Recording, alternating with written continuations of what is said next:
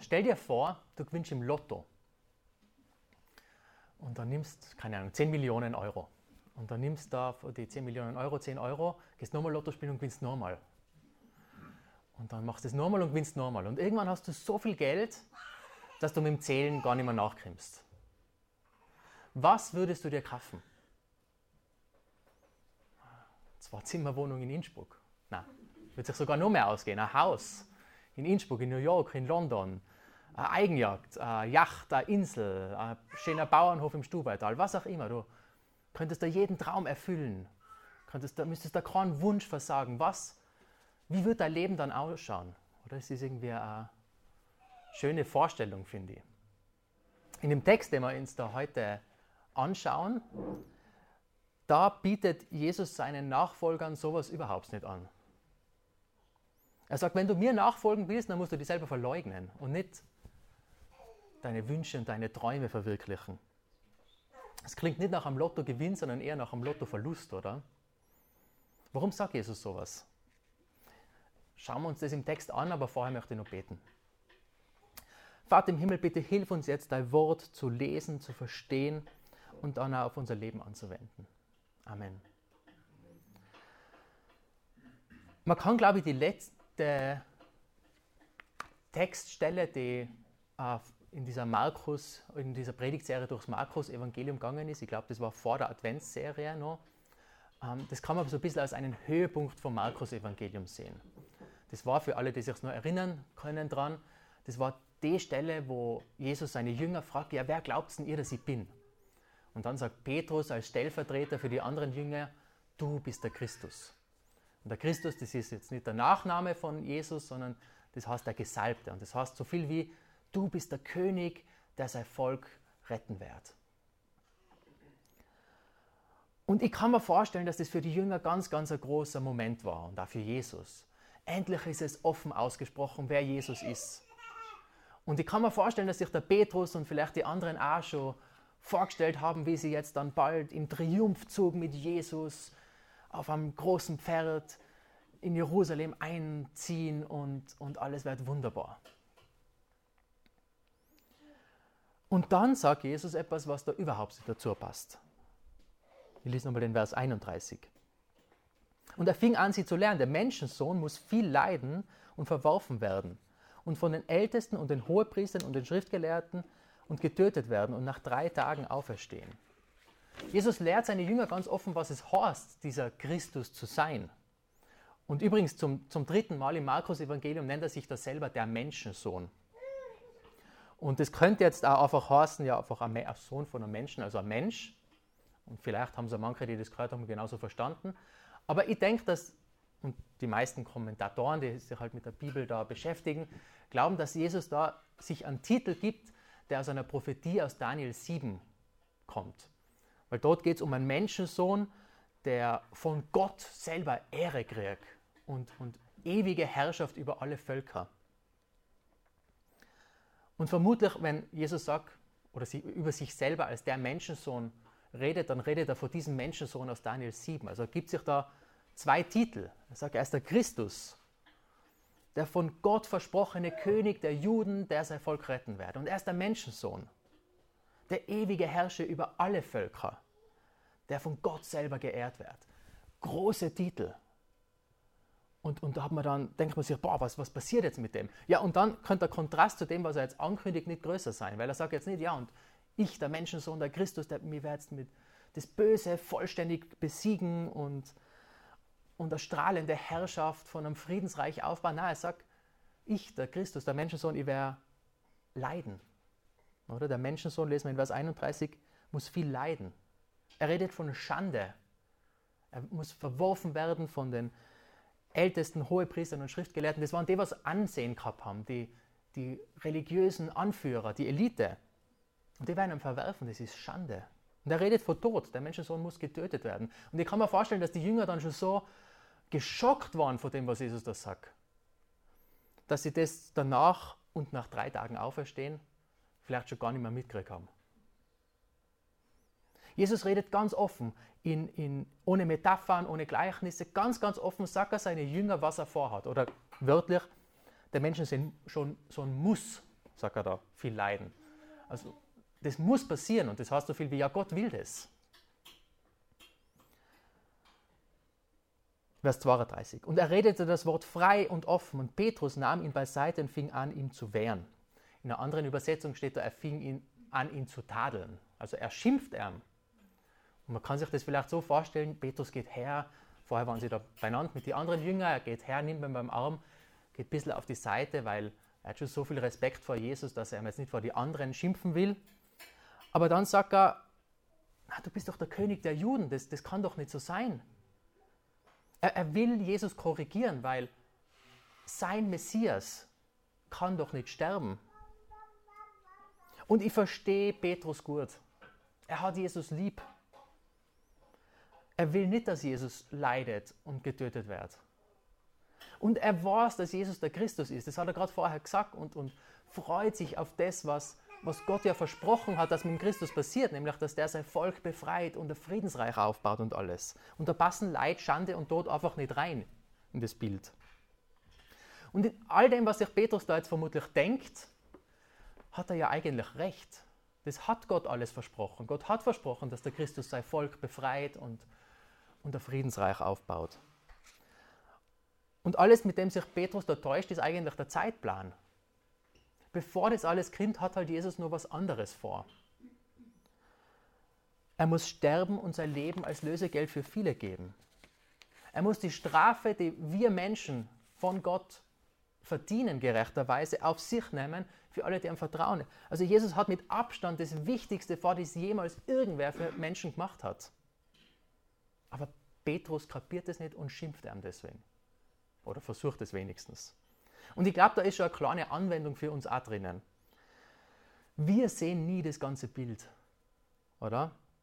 Wir sehen Dinge irgendwie immer aus dem Zusammenhang gerissen, weil wir wissen ja nicht, was dieses oder jenes in 10, in 20, in 100, in 1000, in 10.000 Jahren für Auswirkungen hat. Aber Gott weiß das eben schon. Er hat einen Plan und wir haben niemals das Recht, Gott zu tadeln für das, was er tut. Und gerade, dass ich nicht falsch verstanden wäre, wir dürfen natürlich schon Gott sagen, was uns bedrückt und wie die Psalmisten sagen, im Psalm 13 zum Beispiel, ach Herr, wie lang noch? Wann greifst du endlich ein? Aber er ist der Herr und mir nicht und das darf man halt nicht vergessen. Und ich glaube, Petrus hat es in dem Moment halt gerade ein bisschen vergessen gehabt. Und deswegen ist auch die Reaktion von Jesus total hart in Vers 33.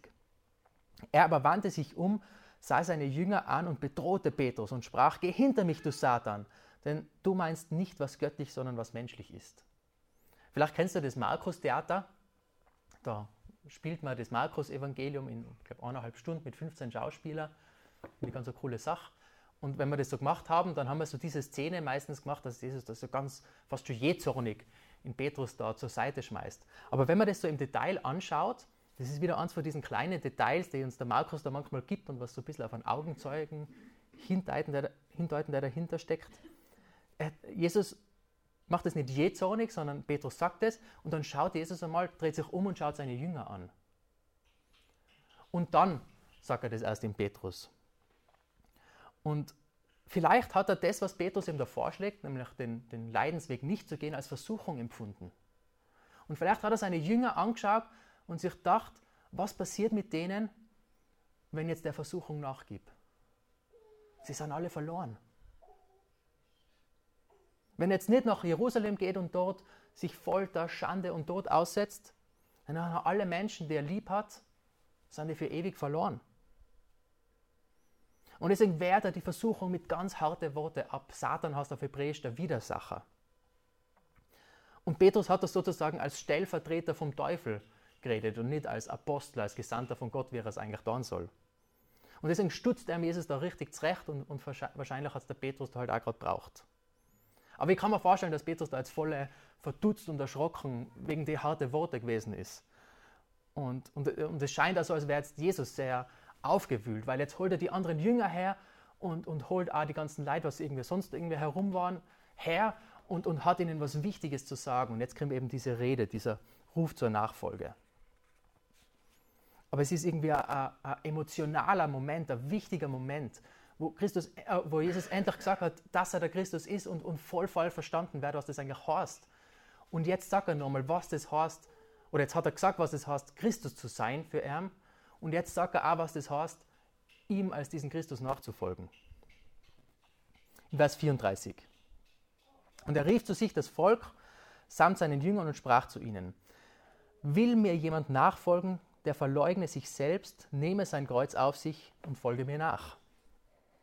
Und eben, ich glaube, das ist ganz, ganz ein wichtiger Moment für die Jünger, für Jesus. Und deswegen ist es, glaube ich, auch wichtig, dass wir da auf die Details schauen. Was zum Beispiel heißt das Wort nachfolgen? Ja, ich denke, das haben wir eh schon oft gehört, was heißt, aber was heißt denn das eigentlich? Weil für die Leute, die da waren bei ihm, die ihm dazugekocht hat, haben, oder diese Gruppe von Menschen um Jesus, für die hat es ganz einfach wortwörtlich geheißen, wenn Jesus irgendwo hingeht, dann gehe ich ihm nach. Oder das ist ja Nachfolgen, das ist ja das Wort einfach. Und wenn er sagt, tu das nachher, mache ich das halt. Aber schon ein paar Jahre später hat sich für genau diese Zuhörer das total geändert. Weil Jesus ist dann gestorben, auferstanden und in den Himmel aufgefahren. Und für diese Zuhörer hat nach einer Nachfolge auf einmal was anderes geheißen, weil sie haben nicht mehr Jesus gehabt, dem sie einfach nachstiefeln haben können. Und da ist es darum gegangen, dann den auferstandenen, unsichtbaren Jesus mit dem zu leben. Und deswegen, und ich glaube, für das Gleiche wie, wie für diese Leute dann Nachfolger, also was für die das Krassen hat, hast du das jetzt halt auch für uns. Eine Nachfolgerin von Jesus, die weiß, dass Jesus da ist, obwohl sie ihn nicht sieht. Und ein Nachfolger von Jesus, der möchte tun, was Jesus sagt, auch wenn er ihm nicht hört oder spürt. Also das ist Nachfolgen. Wir wissen, Jesus ist da, weil er es uns versprochen hat, aber wir können ihm halt nicht so nachgehen wie damals. Okay, also es geht um Nachfolge. Und was Jesus dann sagt, ist, dass Nachfolge nicht gratis ist. Will mir jemand nachfolgen, der verleugne ich sich selbst, sagt er erstens. Und vielleicht hat er da anlassbezogen einfach auch wieder an den Petrus gedacht und, und an die Jünger und hat sich gedacht, Petrus, das mit dem Triumphzug nach Jerusalem, das wäre jetzt halt einmal nichts. Wenn du mir nachfolgen willst, dann musst du deine Träume, deine Pläne und deine Vorstellungen für meinen Plan opfern. Und ich denke, genau das heißt halt auch für uns. Jesus sagt uns zum Beispiel Sachen wie, liebe deinen Nächsten wie dich selber. Und wenn wir ihm wirklich nachfolgen wollen, ja, dann müssen wir das ernst nehmen, oder? Und dann kann das schon mal echt unangenehm sein. Wenn zum Beispiel du hast einen gemütlichen Filmabend geplant, aber dann fällt da ein, wow, da gibt es irgendwen, der ist eigentlich gerade voll einsam, den kannst du jetzt einmal einladen. Und dann kriegst du deinen gemütlichen Filmabend mit, weil du irgendwie denkst, ja, Nächstenliebe würde jetzt heißen, dass ich jetzt mit dem Zeit verbringe, auch wenn es mühsam ist. Oder beim schönsten Wetter und Neuschnee sitzt im Gottesdienst und gehst nicht Skitour. Oder hilfst du ihnen beim Umziehen, beim, beim Übersiedeln. Das sind jetzt irgendwie blöde Beispiele vielleicht. Und das, was Jesus sagt, geht, glaube ich, noch viel, viel tiefer. Aber ich hoffe, der Punkt ist klar.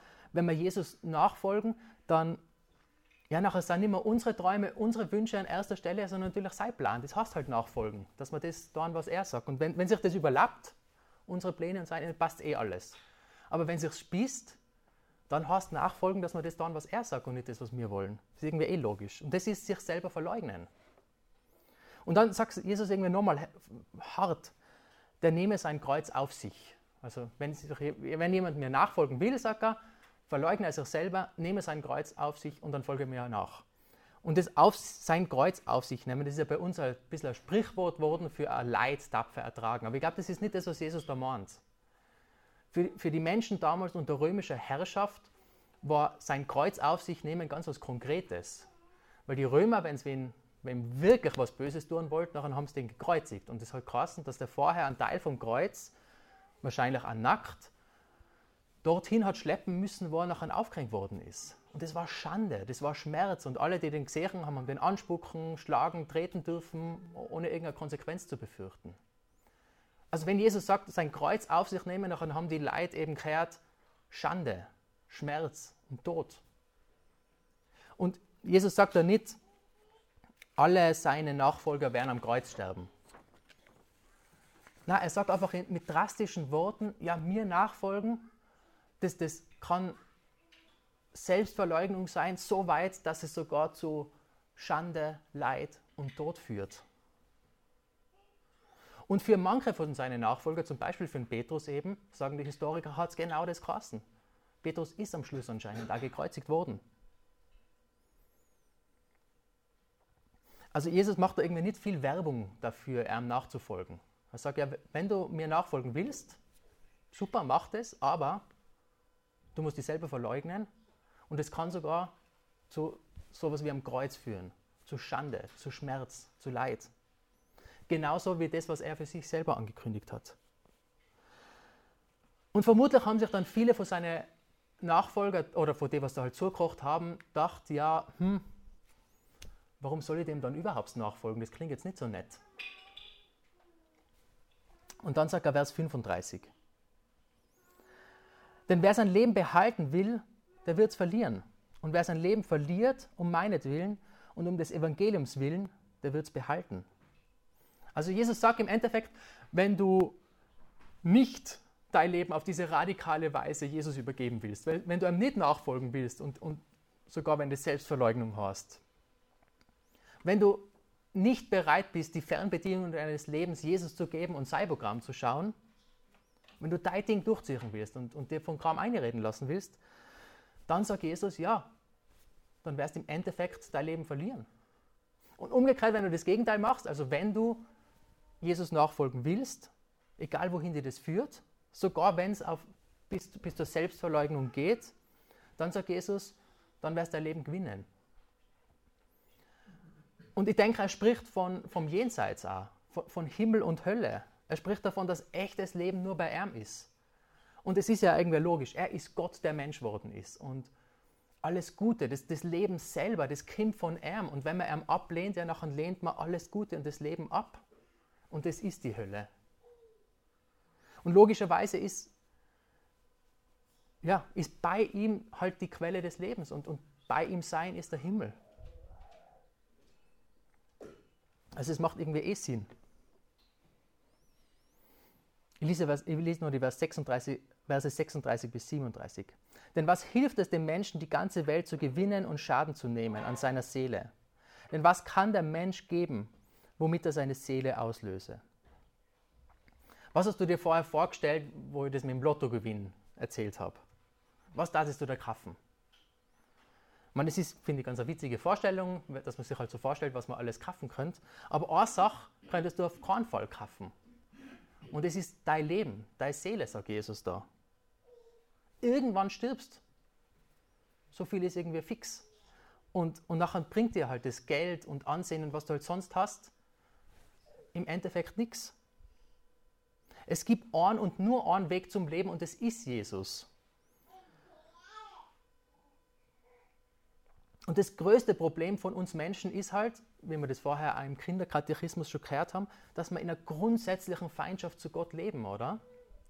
Und von Natur aus wollen wir Gott und seine Gebote für unser Leben nicht akzeptieren. Und das nennt die Bibel Sünde. Und die Konsequenz davon, ewiger Tod, fern von der Quelle des Lebens. Das ist die Hölle. Und unser einziger Weg raus ist Jesus. Er versöhnt uns, indem er am Kreuz für unsere Schuld äh, bezahlt, für, für alle, die auf ihm vertrauen, die ihm, ihm bitten, uns zu retten. Und die Sache ist halt, und ich denke, das ist halt eine von diesen Dingen, die Jesus da anspricht, ist, wir können Jesus nicht als, als Retter haben, ohne ihn auch als Herrn zu akzeptieren. Es gibt Jesus ganz oder gar nicht. Wenn wir ihm nachfolgen, dann folgen wir ihm nach, dann kommen wir zu ihm und dann rettet er uns. Aber das heißt halt, dass wir uns vielleicht selber verleugnen müssen. Und dann Vers 38 irgendwie wie, gleichzeitig wie eine Verheißung und wie eine Drohung. Wer sich aber meiner und meiner Worte schämt unter diesem ehebrecherischen und sündigen Geschlecht, dessen wird sich auch der Menschensohn, Menschensohn schämen, wenn er kommen wird in Herrlichkeit seines Vaters mit den heiligen Engeln. Jesus sagt, er wird wiederkommen. Und das Bild, was er da malt, ist irgendwie herrlich, mit in der Herrlichkeit seines Vaters, also strahlend hell, groß, mächtig, mit den heiligen Engeln. Keiner wird Jesus übersehen. Für alle wird klar werden, das ist der Herr. Und dann, ich denke, auf das will Jesus da hinaus, ist nur mehr eine einzige Frage wichtig. Und zwar nicht, wie viel Geld habe ich auf dem Konto, sondern was denkt Jesus von mir? Das ist dann die wichtigste Frage für jeden Menschen. Und das ist es ja eigentlich jetzt auch schon. Was denkt Jesus von mir? Und wenn wir uns auf die Seite stellen, wo wir sagen, ja, diese ganze Botschaft von einem Gott, der Mensch wird, leidet, stirbt, wieder aufersteht, ist ja total lächerlich. Also wenn wir uns sozusagen für er und für sein Leben schämen, ja, dann wird es Konsequenzen haben. Irgendwann wird Jesus unsere Entscheidung, dass wir ihn ablehnen, auch akzeptieren endgültig. Und wichtig, es ist nur mal, es, ist, es geht da nicht darum, dass man einmal, zweimal, zehnmal oder eben wie Petrus später dann einmal dreimal es nicht schaffen, uns öffentlich zu Jesus bekennen. Um das geht es da nicht. Oder Petrus hat da nicht den Mut gehabt, öffentlich zu Jesus stehen dann. Davon erzählt äh, Markus dann noch später. Und er ist, war trotzdem nur bei Jesus dabei und Jesus hat ihm vergeben. Es geht um grundsätzlich, stelle ich mich zu Jesus oder nicht, folge ihm nach oder nicht. Weil die, das Wichtigste dann wird sein, was denkt Jesus von mir? Schämt er sich für mich, weil ich mich für ihn schäme? Oder kriege ich zu ihm? Und vermutlich ist, ist das, was jetzt in, in Kapitel 9, Vers 1 kommt, schon, schon ein kleiner Vorgeschmack von der Herrlichkeit, die dann kommt. Also was er da meint, wenn er sagt, er sprach zu ihnen, wahrlich, ich sage euch, einige stehen hier, die werden den Tod nicht schmecken, bis sie sehen, das Reich Gottes kommen mit Kraft. Und, und ich denke, was er da meint, ist, dass jetzt dann bald, also die Begebenheit, was Markus als nächstes erzählt, äh, da nimmt er dann drei Jünger mit, geht auf den Berg und, und offenbart sich denen in seiner Herrlichkeit. Ich denke, dass er davon redet, und, aber ich vermute, ihr werdet nächste Woche mehr davon hören. Das heißt, uns bleibt uns jetzt noch in den letzten Minuten darüber nachzudenken, was tun wir jetzt mit dem Text. Ich möchte es mal kurz zusammenfassen. Jesus sagt, dass er der Messias ist, aber sagt auch, was es bedeutet, nämlich, dass es um Leiden, Sterben und Auferstehen geht für ihn. Und nachher schimpft er der Petrus, weil er findet, dass der Messias nicht sterben darf. Und dann weist Jesus aber in Petrus zurecht und sagt erstens, dass ihm Nachfolgen was kostet, weil er der Herr ist und man nachher halt mehr selber. Und zweitens, dass ihm nicht nachfolgen nur viel mehr kostet, weil nur bei ihm das Leben ist. Das heißt, wenn du dich selber jetzt nicht als Christ oder nicht als Nachfolger von Jesus bezeichnest, dann ist die Anwendung total klar. Ja, überleg da, ob das stimmt, was Markus da schreibt, ob der ein zuverlässiger Erzähler ist. Und wenn du zum Schluss kommst, ja, das wird so ungefähr stimmen, was der Markus schreibt, dann überleg da, glaube ich das, was Jesus sagt. Glaube ihm Jesus. Und dann folge ihm nach.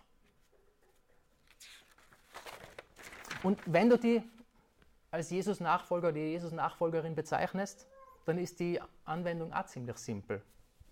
Folge Jesus nach. Ich glaube, wir müssen uns einfach immer wieder daran erinnern, was das heißt. Dass wenn wir ihm nachfolgen, dass es halt auch heißt, dass wir Dinge wie Liebe deinen Nächsten wie dich selber ernst nehmen.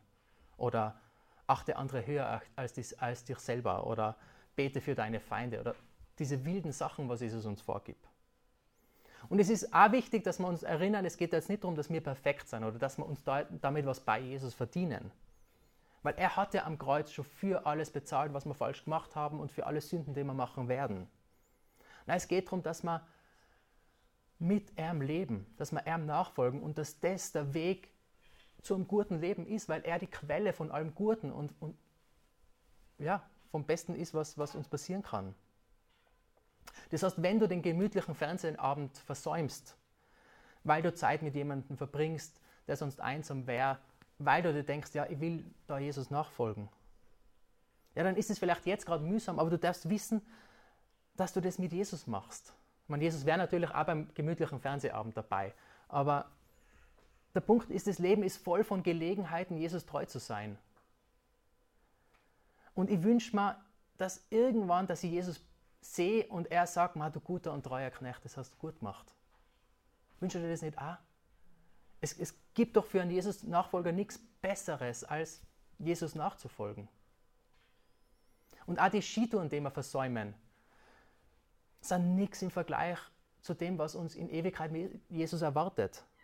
Ich meine, ich glaube tatsächlich, dass es im Himmel auch Skitouren gibt. Aber weil warum soll es irgendwas Schönes und Gutes dann nicht mehr geben? Aber um das geht es nicht. Sonst gibt es halt was tausendmal Besseres. Mein Punkt ist, wir versammeln überhaupt nichts, wenn wir mit Jesus gehen. Wir dürfen jetzt bei ihm sein und wir dürfen dann ewig mit ihm leben. Und es ist weit besser als jeder Lottogewinn. Wir versammeln nichts, weil Jesus selber so wunderbar, so groß und so schön ist. Und wir dürfen jetzt und in Ewigkeit mit ihm leben. Und es ist das größte Privileg, was es gibt, auch wenn man vielleicht manchmal kurzfristig zurückstecken muss. Ich möchte nur beten. Danke, Herr Jesus, dass wir dir nachfolgen dürfen. Bitte hilf uns, dass wir da diese richtige Perspektive, Perspektive aufs Leben kriegen. Hilf uns zu sehen, dass du besser bist als alles andere. Bitte hilf uns zum Sehen, dass die gewinnen und dafür die Welt verlieren ein guter Tausch war. Bitte hilf uns jetzt treu mit dir zu leben und bitte komm bald, weil wir, wir wollen bei dir sein. Amen.